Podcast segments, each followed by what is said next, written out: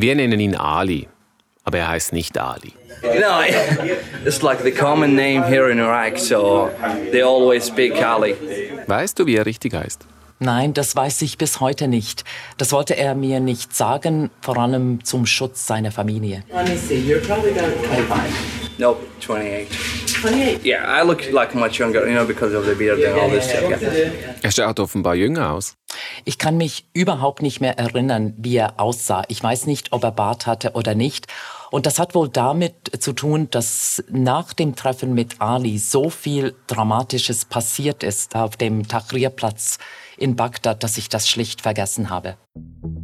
Und darüber sprechen wir hier, über Ali und seinen Kampf für ein besseres Leben im Irak und seine Begegnung mit dir. Mein Name ist Roger Brendlin und ich spreche mit unserer Auskorrespondentin mit Susan Brunner. Susan, du hast Ali im Januar 2020 in Bagdad getroffen. Erzähl uns doch, wie es zu diesem Interview kam. Das war eine sehr zufällige Begegnung. Mein Assistent, Übersetzer und ich, wir entschieden, dass wir möglichst früh am Morgen zum Tahrirplatz gehen.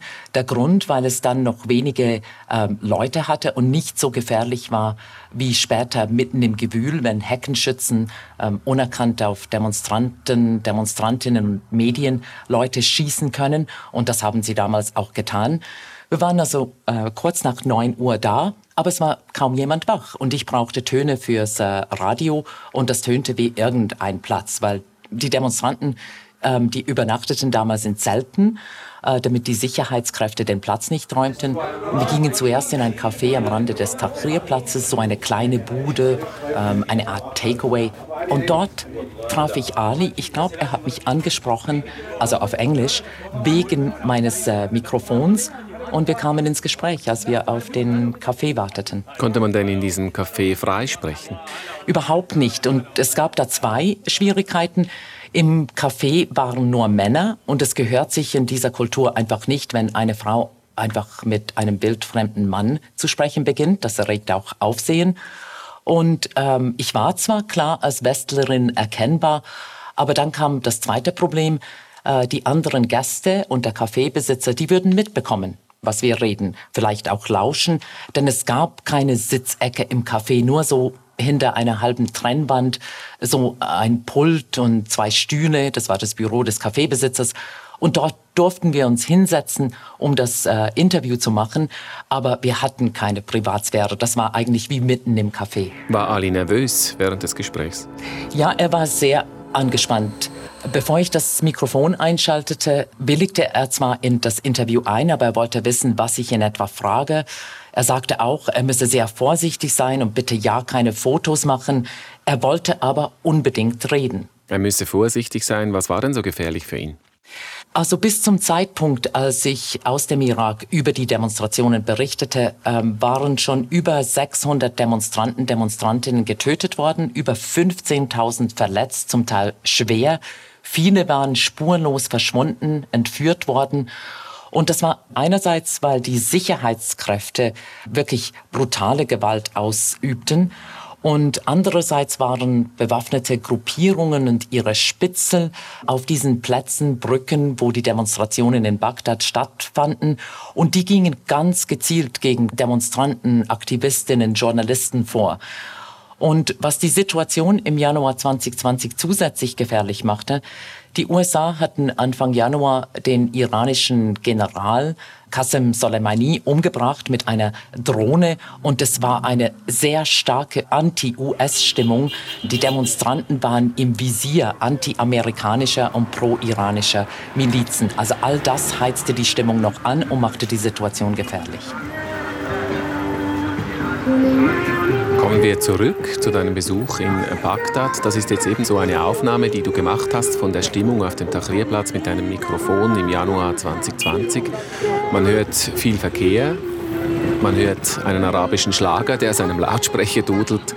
Wie muss man sich diesen Platz vorstellen? Vor allem auch das Protestcamp, das ja eben auf diesem Platz war. Also es ist ein sehr großer Platz. Also mittendrin ist eigentlich so ein, äh, ein Verkehrsknotenpunkt. Und der war jetzt eben von Zelten vollkommen verstellt. Und man kam so rein durch eine Art Armee-Checkpoint. Soldaten saßen um diese Zeit so in einer Art Zelt, aber die waren mehr mit ihrem Handy beschäftigt als mit der Kontrolle. Und eben auf dem Platz sehr viele Zelte, eine Art Zentrum gab's hier, also dieser Zeltstadt sozusagen, mit einem Radiozelt. Da gab's ein Revolutionsradio und dann gab's ein Ärztezelt. Da arbeiteten freiwillige Ärztinnen und Ärzte, die leisteten erste Hilfe, riefen Ambulanzen, die aber meist nicht kamen, weil es gab ein Verbot, den Demonstranten zu helfen. Meist fuhren Tuk-Tuk-Fahrer, Schwerverletzte ins Spital. An diesem Morgen sind sie einfach so durch den Platz gefahren, haben ein bisschen Musik gehört. Es gab viele unterschiedliche Zelte, also Orte für Diskussionen und viele Bilder getöteter oder verschwundener Demonstranten und Journalisten, Märtyrer der Revolution, so wurden sie auch beschriftet. Man hört den Verkehr schon nicht mehr so gut, also es wurde an dem Tag dann schon noch lauter. Ja, aber nicht mehr ganz so laut wie zu Beginn der Proteste. Und es gab viel weniger Frauen und so Normalbürgerinnen und Bürger, weil eben die Gewalt viele schon abgeschreckt hatte. Äh, nur die mutigsten übernachteten auf dem Platz. Darunter waren sehr viele Junge, also das war wirklich auffällig, zum Teil fast noch Kinder, 12 bis 16-Jährige. Und die wachten dann eben am späteren Morgen auf. Und wenn sie dann etwas gefrühstückt hatten, dann gingen sie, machten ihre Runden wie diese Gruppe hier und riefen ihre Parolen. Und nachts demonstrierten dann immer einige Tausend auf den Brücken, auf dem Tahrirplatz, aber nicht mehr Hunderttausende. Markuschi, Markushi, Markushi!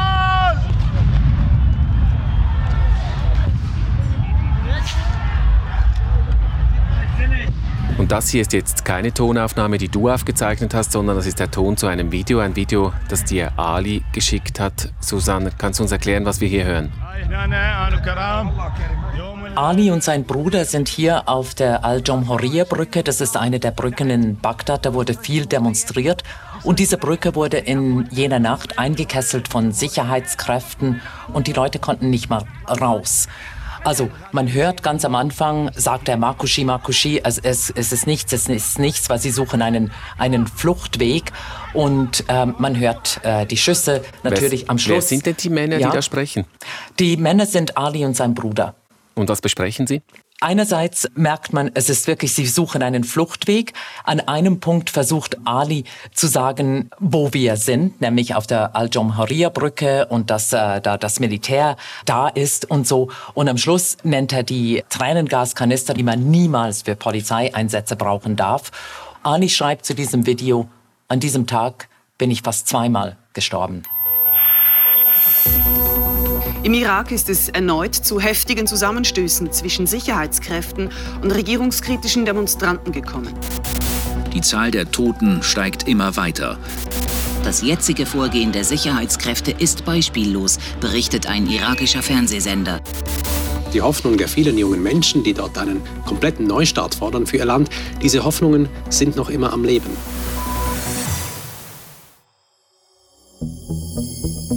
Aufstand heißt diese Podcast-Serie von SRF Hotspot. Wenn die Massen demonstrieren und das Volk das System anklagt, dann stehen Menschen dahinter, Menschen mit Nöten. Und um die geht es hier. I've been going into protests since like 2010, since I was like a little boy, you know, um, because this country needs some voices to be heard, like the voice of the people, like the poor people. Folge 3. Ali, Irak. Susan, stammt Ali aus armen Verhältnissen? Details über seine Familie kenne ich nicht. Ich weiß, dass er Ingenieur ist von Beruf. Aber das ist an sich nicht so außergewöhnlich, weil es gibt viele arme Familien, deren Kinder eine gute Ausbildung machen können, aber die finden dann nachher einfach keinen Job. Aber Armut haben fast alle irakischen Familien erlebt, denn es gibt heute keine einzige Generation im Irak, die keinen Krieg erlebt hat. Es gibt kaum Kinder, die aufgewachsen sind, ohne Leichen in den Straßen gesehen zu haben oder die nicht gesehen haben, wie jemand vor ihren Augen getötet worden ist, Verwandte auch zum Beispiel, oder die nicht vor Bomben haben flüchten müssen, oder wie es Ali ausdrückt, And when I came and born in Iraq, I didn't anything good about this country. So there is no single generation in Iraq see a good time in all of his period of life. Seitdem ich geboren wurde, habe ich nie eine gute Zeit erlebt. Keine einzige lebende Generation im Irak hat einen guten Irak erlebt, sagt Ali. Und man kann das einfach, wenn man den Zeitraffer anschaut von Irak. 1980 beginnt der Iran-Irak-Krieg, 1991 der erste Golfkrieg. Nachdem Saddam Hussein äh, Kuwait überfallen hatte, haben ja die USA interveniert. 2003 dann die US-Invasion des Irak, angeblich, weil Irak Massenvernichtungswaffen hatte und mit 9-11 etwas zu tun hatte. Eine Lüge, das wussten eigentlich schon zu der Zeit alle. Aber Saddam Hussein wurde abgesetzt. Er wurde 2006 dann wegen Kriegsverbrechen hingerichtet. Dann kam die Zeit von Unruhen, Anschlägen, Al-Qaida als eine der vielen radikalen islamistischen Bewegungen. Und ab 2014 mhm. Äh, kam dann das IS-Kalifat. Und seither hat der Iran immer mehr Einfluss im Irak. Der Staat ist schwach, es ist ein kriegsversehrtes Land und immer Krieg, Gewalt, Krieg, Gewalt. Also eine unglaubliche Spirale, die Irak in den letzten Jahrzehnten durchgemacht hat.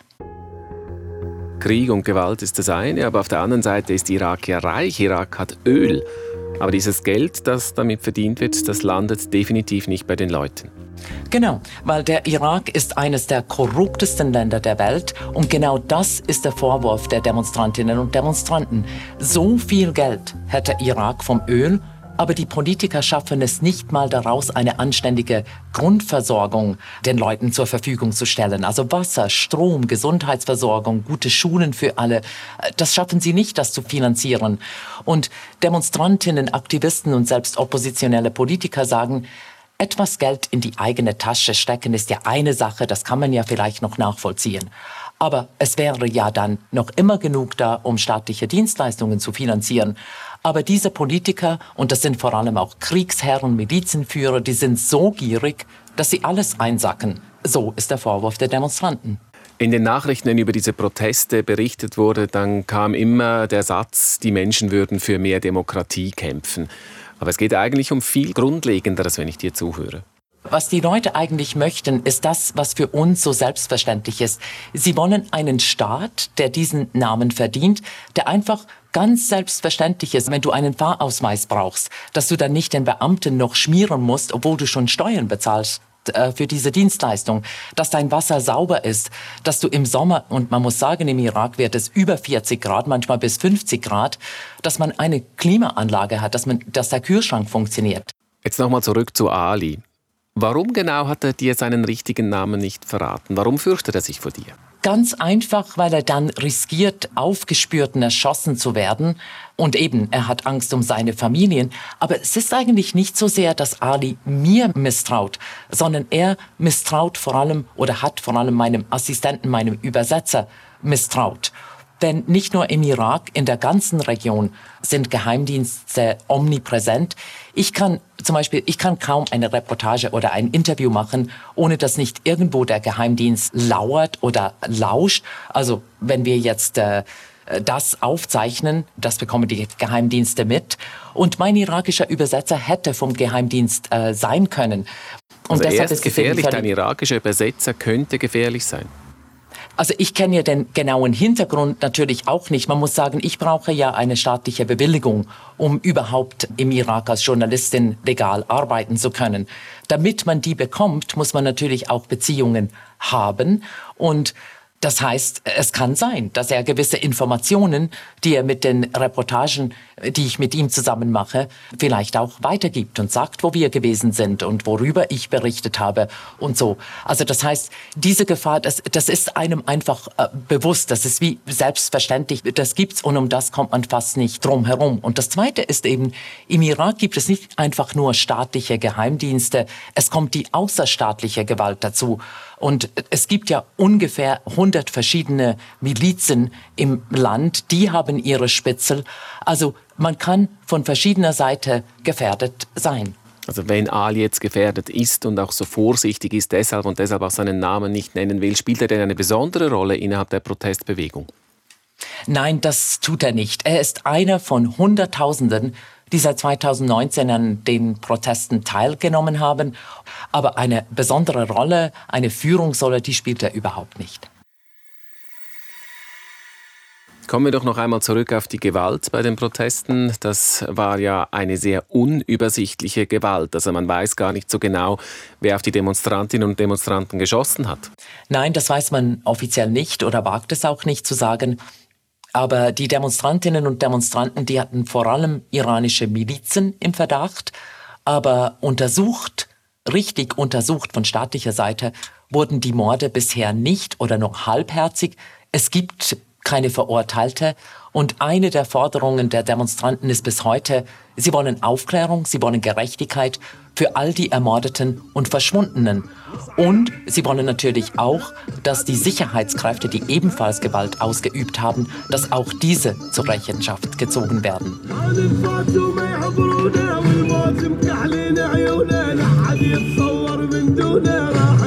Das ist jetzt kein gewöhnlicher arabischer Schlager, sondern das ist der offizielle Protestsong. Keine Studioaufnahme, hört man vielleicht auch.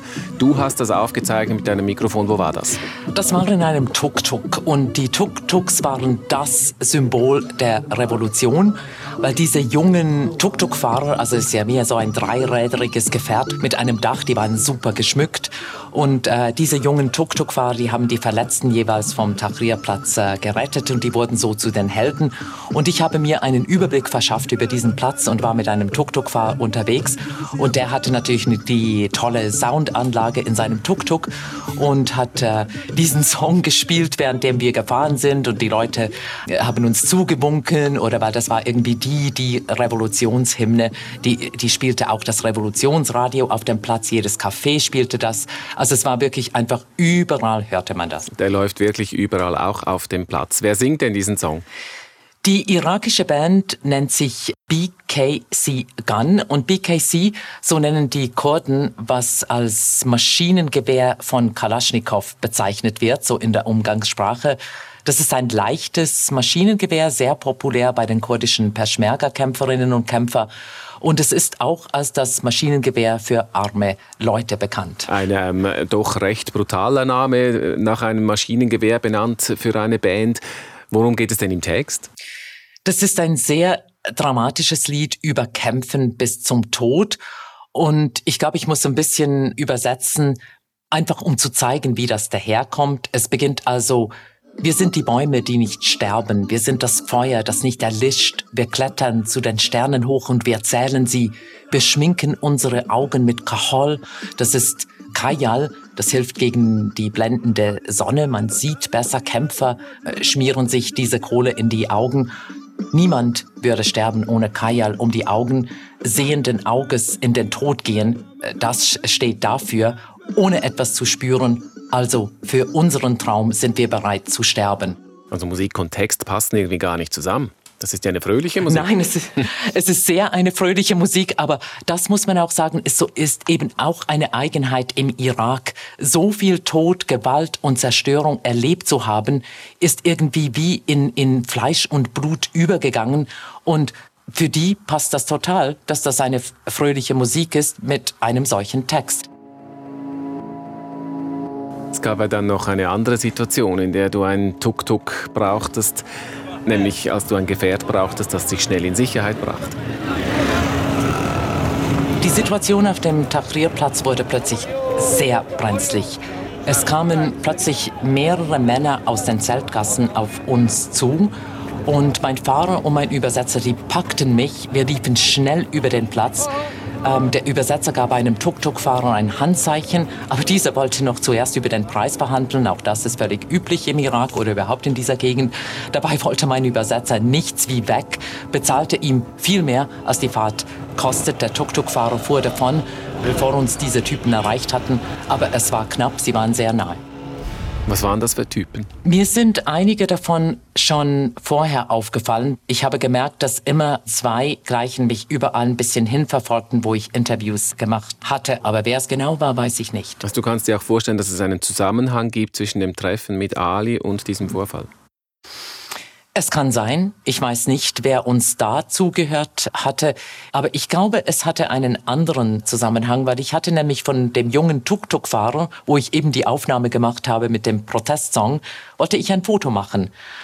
Und weil ich mich aufs Foto und aufs Gespräch mit ihm konzentriert habe, habe ich in dem Moment nicht gemerkt, dass sich etwas auf dem Platz verändert hat. Und ich habe später auf dem Foto gesehen, weil es war ja ein Handyfoto, dass Leute davon rannten und, und auf der Seite sieht man einen Mann, der einen schwer verletzten oder bereits toten jungen Mann in den Armen davonträgt und rennt. Und das ist alles auf dem Hintergrund dieses Bildes vom Tuk-Tuk zu sehen. Und ich habe nicht sofort gemerkt, was ich da fotografiert habe, aber möglicherweise hat jemand gesehen, dass ich die Szene fotografiert habe. Möglicherweise ist der Täter auch auf dem Foto oder sie hatten das befürchtet, weil genau dann ging es dann wirklich los oder kamen diese Männer aus diesen Zeltgassen. Du bist dann also um dein Leben gerannt. Hättest du vielleicht im Vorfeld vorsichtiger sein müssen? Wie verhält man sich denn eigentlich richtig an so brenzligen Orten? Also an sich muss man ständig im Auge behalten, was um einen herum passiert. Das ist wirklich eine so Grundregel. Oder was sich auf dem Platz verändert, wie sich das Verhalten der Leute verändert. Aber ich war sehr vertieft in dieses Interview mit dem Tuk-Tuk-Fahrer und ich habe mich wirklich darauf konzentriert. So Situationen kann ich mir vorstellen, gibt es in deinem Alltag immer wieder, beziehungsweise sie können geschehen, nicht, dass es sie immer wieder gibt, aber sie können passieren. Hast du dich vorbereitet, bevor du Naust-Korrespondentin wurdest, auf solche Situationen? Ich denke, man kann sich nicht richtig vorbereiten, aber immerhin, ich war eine Woche lang in einem sogenannten HEAT-Kurs bei der Deutschen Bundeswehr in Hammelburg. Äh, das ist ein Kurs extra für Journalisten, Journalistinnen, die in Risikogebieten arbeiten und trainiert wird unter anderem genau so Verhalten in solchen Situationen. Ein Sicherheitschaos mit einer schwachen Polizei und unzähligen brutalen Milizen, um die 100 sollen es sein, hast du gesagt, und das in einem Staat, der so korrupt ist, dass er als Staat schlicht nicht funktioniert. Und dazu die große wirtschaftliche Not, Armut in der Bevölkerung.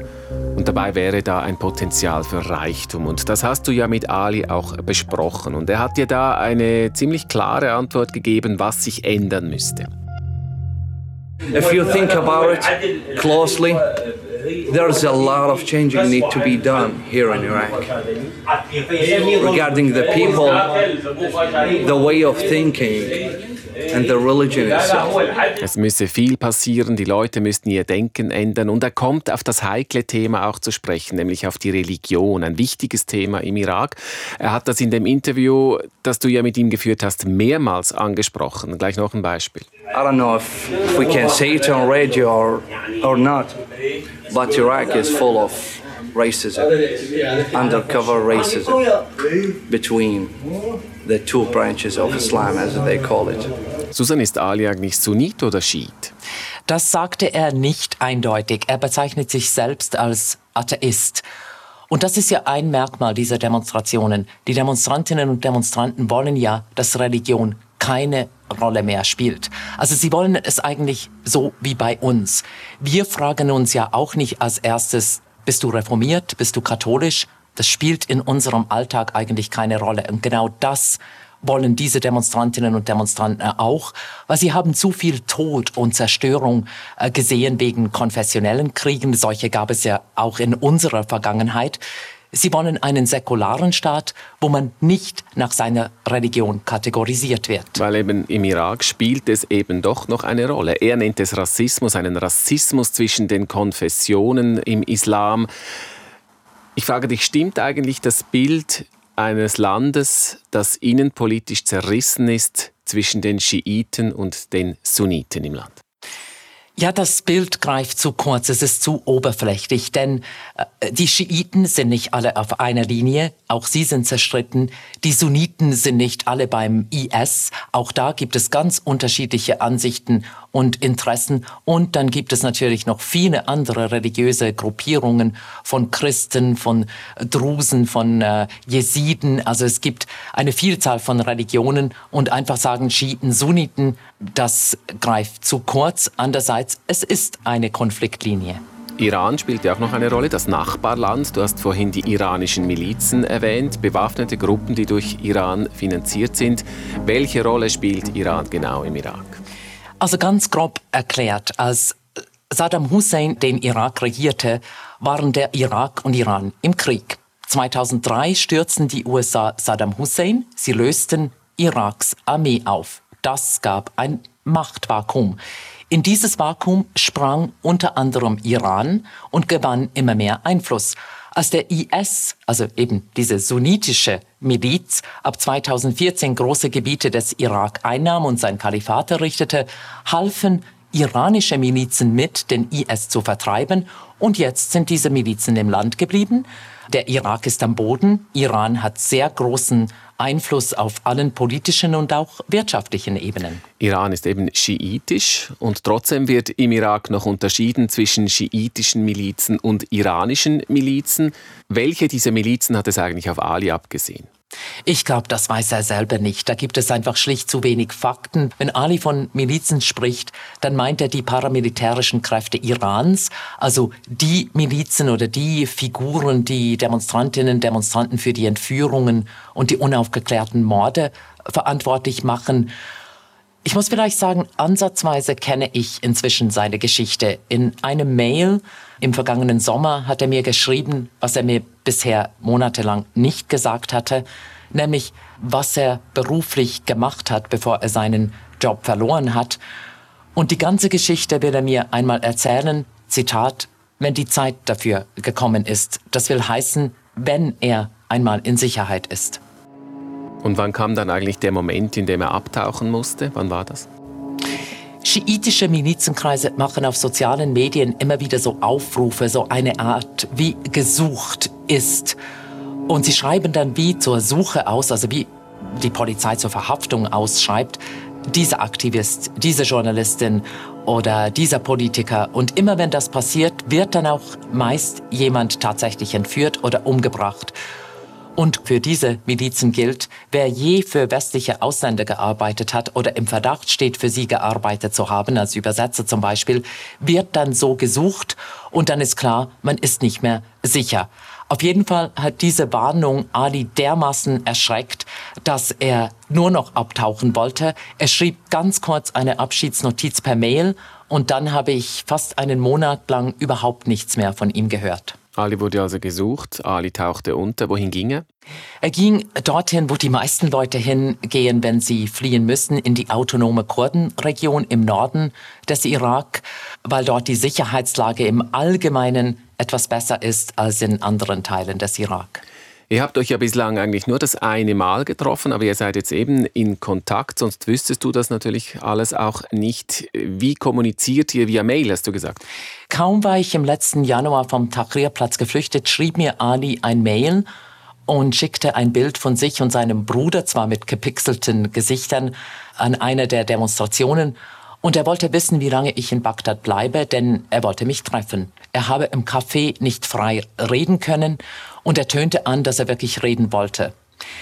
Ich gebe zu, ich war sehr hin und her gerissen, also vor allem nach der beinahe Entführung auf dem Tahrirplatz. Ich wusste, mit meinem Übersetzer konnte ich ihn nicht treffen. Dem misstraute Ali. Das hatte er mir ja schon im Café angedeutet. Aber ihn alleine treffen? Und was, wenn es eine Falle wäre? Ich ging also nicht. Aber wir schrieben uns nachher immer wieder per Mail und ich habe ihn später auch einmal noch per Mail für einen Beitrag interviewt. Gehen wir mal davon aus, er hat hehre Absichten und möchte dich treffen, weil er ein Interesse hat, dass du über ihn berichtest. Warum könnte ihm das helfen? Ich denke, etwas vom Schwierigsten in dieser Region ist, dass man das Gefühl hat, es ist der ganzen Welt eigentlich völlig egal, was mit einem passiert. Und wenn jemand zuhört, auch vom Westen zuhört, eine Journalistin zuhört, die die Geschichte vielleicht raus in die Welt trägt, macht einfach das eigene Leben plötzlich ein bisschen mehr Sinn. Es gibt Hoffnung, dass man nicht vergeblich kämpft. Es gibt Hoffnung, dass man gehört wird und das vielleicht etwas verändert. Du hast ja dann auch Alis Vertrauen immer stärker gewonnen und schließlich auch seine Handynummer erhalten. Ja, Ende November letzten Jahres schrieb er mir plötzlich per WhatsApp. Und er schrieb da, das Chaos in Bagdad wird mit jedem Tag größer, die Milizen mit jedem Tag stärker. Ich hoffe, ich überlebe dieses Jahr. Das hat er per WhatsApp geschrieben. Also er ist recht vertraulich mit seinen Sorgen und Nöten an dich gelangt. Denkst du, du wirst früher oder später auch mal seinen richtigen Namen noch erfahren? Also ganz sicher, wenn er noch lebt. Und du würdest ihn natürlich dann auch treffen. Wenn möglich, würde ich das auf jeden Fall tun wollen, denn seine Geschichte interessiert mich auch, weil diese Geschichte für Hunderttausende von Geschichten von Demonstrantinnen und Demonstranten im Irak steht und schlussendlich steht diese Geschichte auch für eine ganze Generation. Was ist das Letzte, das du von Ali gehört oder gelesen hast? Am ersten Tag dieses Jahres, also am 1. Januar, habe ich ein WhatsApp von ihm bekommen, das sehr heiter klang. Er habe einen Job gefunden und er schrieb, ich sehe das Licht am Ende des Tunnels. Ein Tag später hat er geschrieben, er habe kein Geld mehr. Er leide unter dem psychischen Druck dieser Verfolgung, also darauf spielte er an. Und das allerletzte WhatsApp von ihm habe ich am 7. Januar bekommen. Da schrieb er, ich habe meinen ersten Arbeitstag hinter mir hoffe, wir können uns in Bagdad wiedersehen. Und fertig. Also er arbeitet wieder. Kann man das, wenn man verfolgt wird? Das hätte ich ihn sehr gerne gefragt oder sehr gerne von ihm gewusst. Aber am 21. Januar ereignete sich auf einem belebten Kleidermarkt im Zentrum Bagdads ein Doppel-Selbstmordanschlag. Ich habe ihm an dem Tag sofort geschrieben, ob er in Sicherheit sei. Aber ich habe bis heute nichts mehr von ihm gehört. Es zeigt nicht mal an, dass er die Nachricht gelesen hat, respektive sie ist ungelesen. Ich weiß nicht, ob Ali noch lebt oder nicht. Hello there, Suzanne. Um, I thought it's a good occasion to voice message. I remember the first time when we emailed each other about me not, you know, using my number and everything. But after after the whole situation I've been through, and the the whole obstacles um, i thought this is like the good time to send you because actually nothing else matter take care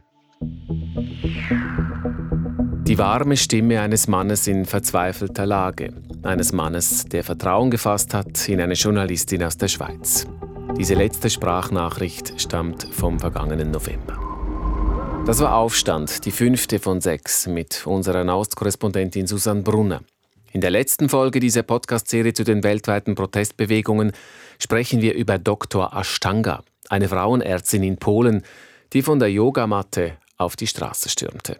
For me, this is the revolution right now, and I deeply believe we will win, and uh, the government in Poland will change. SRF Hotspot. Produktion Marco Morell und Jonathan Sippel. Layout Andreas Baumann. Mein Name ist Roger Brendlin.